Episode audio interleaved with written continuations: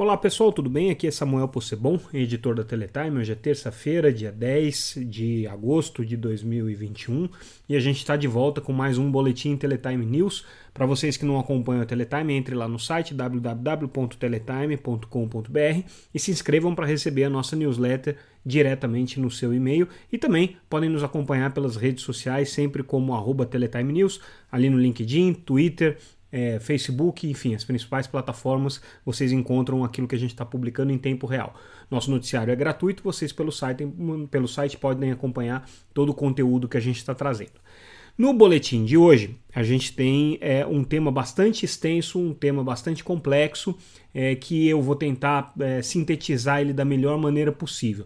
E eu também já chamo a atenção para vocês que na próxima é, sexta-feira a gente vai preparar um podcast especial sobre é, o nosso evento, o Pay TV Forum, que está acontecendo essa segunda e essa terça-feira.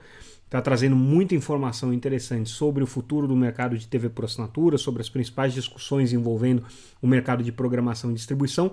Nós não vamos detalhar isso aqui porque o nosso, nosso noticiário está longo hoje por conta do edital de 5G e porque o mercado de TV paga merece uma análise um pouco mais cuidadosa que a gente vai fazer nessa edição especial do podcast no próximo final de semana. Então, esperem até lá para vocês terem mais detalhes com relação ao PayTV Forum ou então acompanhem a nossa cobertura ali pelo site, as notícias já estão lá disponíveis, a gente está trazendo todos os detalhes para vocês. E aí entrando no tema que foi o tema dessa segunda-feira, é, que é justamente o parecer técnico da área técnica do TCU. É, a gente antecipou esse parecer, a Teletime foi a primeira a publicar, é, depois o arquivo começou a circular e outras publicações vieram na sequência, é, mas a gente já fez uma análise bastante aprofundada desse parecer técnico, lembrando que ele não é a posição final do TCU, então isso ainda vai receber um relatório do relator Raimundo Carreiro e depois ainda vai ser votado pelo plenário do TCU. Mas esse parecer técnico é um parecer demolidor com relação a tudo que a Anatel havia proposto ali no edital. A gente sabe que existe uma divergência muito grande de entendimento dos técnicos do TCU em relação aos técnicos da Anatel em relação a uma série de aspectos. Não é de hoje que o Tribunal de Contas e a agência têm os seus curtos-circuitos com relação a essas questões. A gente já percebia desde o começo do processo é, uma dificuldade da Anatel e do TCU de estabelecerem não um diálogo cordial, porque isso sempre houve, mas assim um entendimento com relação às questões mais fundamentais do edital. Então houve muitas diligências, muitos questionamentos do TCU com relação ao texto proposto pela agência, questionamentos da agência também com relação à amplitude desses questionamentos e da pertinência desses questionamentos, mas o que veio nesse relatório final é um texto que a, dá a impressão de que a agência e o TCU sequer conversaram durante esse período, porque todos os aspectos que foram questionados desde o primeiro momento pelo Tribunal de Contas da União vieram com força total no relatório final, e aí caso esse relatório seja aprovado pelo, pelo plenário do TCU da maneira como ele está, com todas as recomendações e determinações que certamente decorreriam desse relatório, é impossível que o edital fique pronto dentro dos prazos aí que estão sendo colocados para que ele seja publicado é, até o final desse mês de agosto, começo de setembro. E aí o leilão acontecendo aí ainda em outubro, talvez novembro, é, para que os contratos possam ser assinados ainda esse ano. Seria impossível. Mas, de novo, esse é o relatório técnico não é o relatório é, final do TCU, não é um acórdão final do TCU com relação a isso.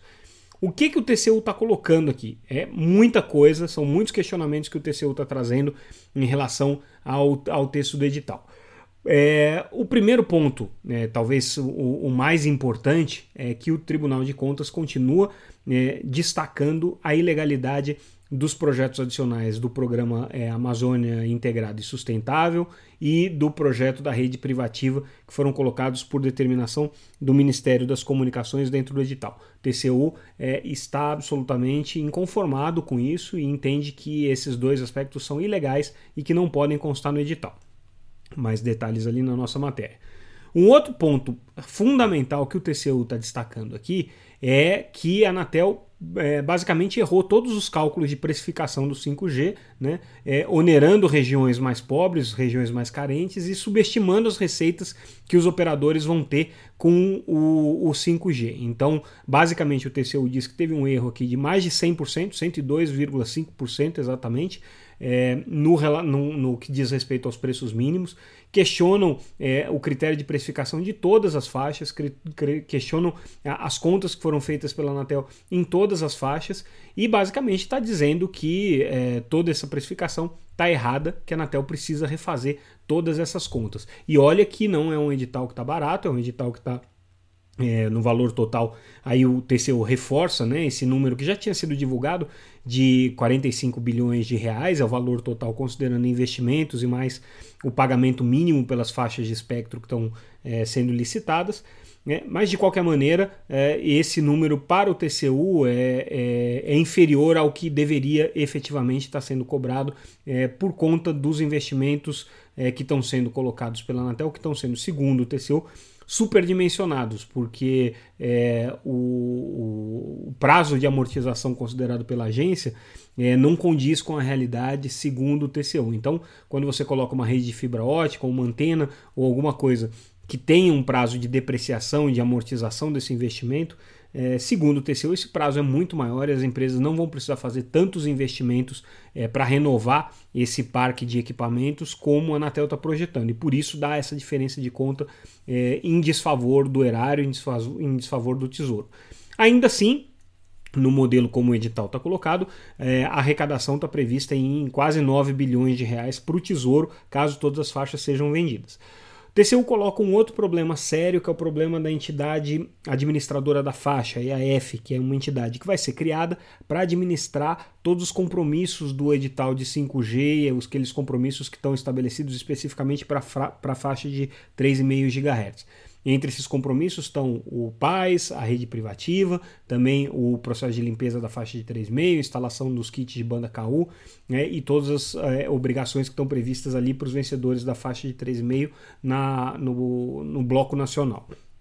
Bom, o que o TCU diz é que não tem garantia nenhuma de que os 6,6 bilhões que vão ser colocados ali nessa entidade, que estão previstos o aporte nessa entidade, serão suficientes para todas essas obrigações que estão sendo colocadas. Então o TCU diz que tem que ter garantia, tem que ter cobertura dessas obrigações e que elas não podem ficar a descoberto né, sem a perspectiva de que, é, caso é, seja necessário mais recursos, esses recursos sejam aportados aí pelas operadoras. Então, um grande problema que está sendo colocado aqui. É, o TCU, curiosamente, também está se queixando um pouco do, do, do edital é, com relação ao próprio trabalho que o TCU fez. Eles dizem que é, a pressão que eles receberam, a pressão política que receberam, eles não falam com essas palavras, tá? Eles dizem que a, a redução de prazos foi ruim para a análise que eles fizeram. Mas o que eles estão querendo dizer e subentender é que a pressão política recebida para antecipar os prazos de análise do edital, é, comprometeu a qualidade é, da análise que foi feita pelo Tribunal de Contas da União para esse, esse leilão de 5G. Então eles é, fazem todas as estimativas, apontam todas as irregularidades ali que eles encontram no, no edital, mas com essa ressalva de que é, muitas coisas eles não puderam sequer analisar porque não houve prazo suficiente para que isso fosse feito. É, e aí eles detalham um pouco mais as inconformidades aqui com relação à questão do projeto Norte Conectado, com relação ao projeto da rede privativa. Inclusive no caso do Norte Conectado, que é o PAIS, né, é, eles apontam aqui é, um risco ao erário de 2,2 bilhões de reais é, na forma como a política pública foi estabelecida. Então, resumo da ópera, tá? O edital está é, sendo duramente questionado pelos técnicos do TCU. A Anatel é, já a gente traz essa notícia também, já disse que é, vai é, apresentar contra-razões aqui ao ministro Raimundo Carreiro. Isso deve ser feito até quarta-feira. Né? Então, ainda existe aí, claro, a expectativa de que no relatório é, do ministro relator e depois na votação dos pares ali no plenário do 5G, a Anatel consiga ter uma aprovação mais limpa desse edital, sem tantas ressalvas, tantos questionamentos e tantos apontamentos aqui, como fez a equipe técnica. É, mas para isso, os ministros do Tribunal de Contas da União vão ter que, é, de alguma maneira, né, decidir é, desfavoravelmente ao que disseram os técnicos do próprio tribunal. Isso tem um peso isso tem um, um, um significado é, e a gente é, vai ter que analisar aí exatamente qual que é a disposição dos ministros do Tribunal de Contas de comprarem essa briga em favor da Anatel, em favor do governo, que obviamente tem todo o interesse de que o edital saia o mais rapidamente possível. É um problema, é um grande desafio aí que o governo tem, que a Anatel tem de fazerem com que o edital de 5G saia logo, mas é, ao que tudo indica, é, do que depender dos técnicos do Tribunal de Contas da União, tem muita coisa que precisa ser refeita aí nesse, nesse edital, nesse texto. Eu, particularmente, não me lembro é, do questionamento ao último edital que foi é, editado pela Anatel, foi o edital da faixa de 700 MHz, ter sido tão duro assim. Ele questionou, houve inclusive uma cautelar do, do TCU na ocasião para que se segurasse a, a, a licitação em função é, de algumas inseguranças, algumas incertezas que havia na ocasião.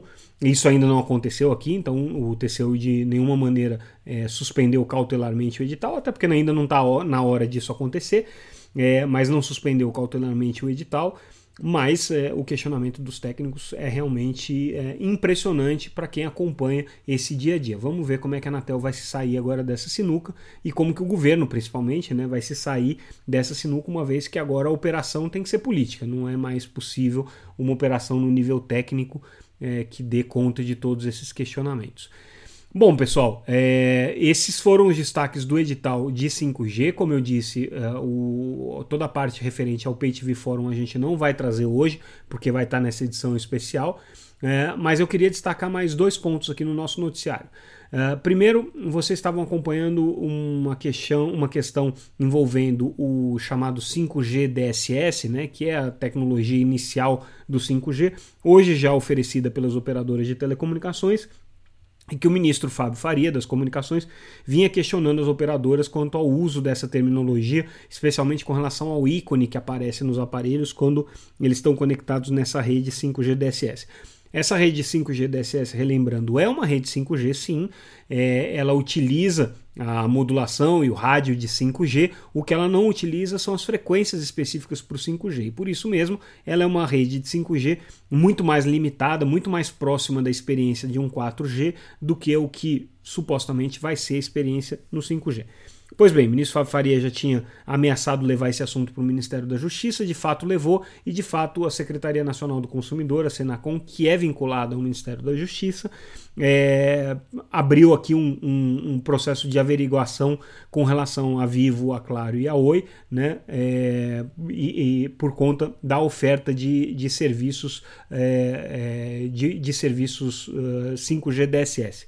A TIM, ao ser questionada, é, concordou com a Senacom. Lembrando que a TIM está hoje muito alinhada com o governo na questão do edital, não está querendo desagradar o ministro né, e concorda é, de alguma maneira que o uso do, do termo 5G DSS é, foi precipitado pela, pela, pela briga concorrencial e de marketing aqui entre as operadoras. Então a TIM está ressaltando que é, concorda que é errado usar o 5G. Ela diz que ela tem que usar o que ela defende que sempre se use 5G DSS para deixar bem claro.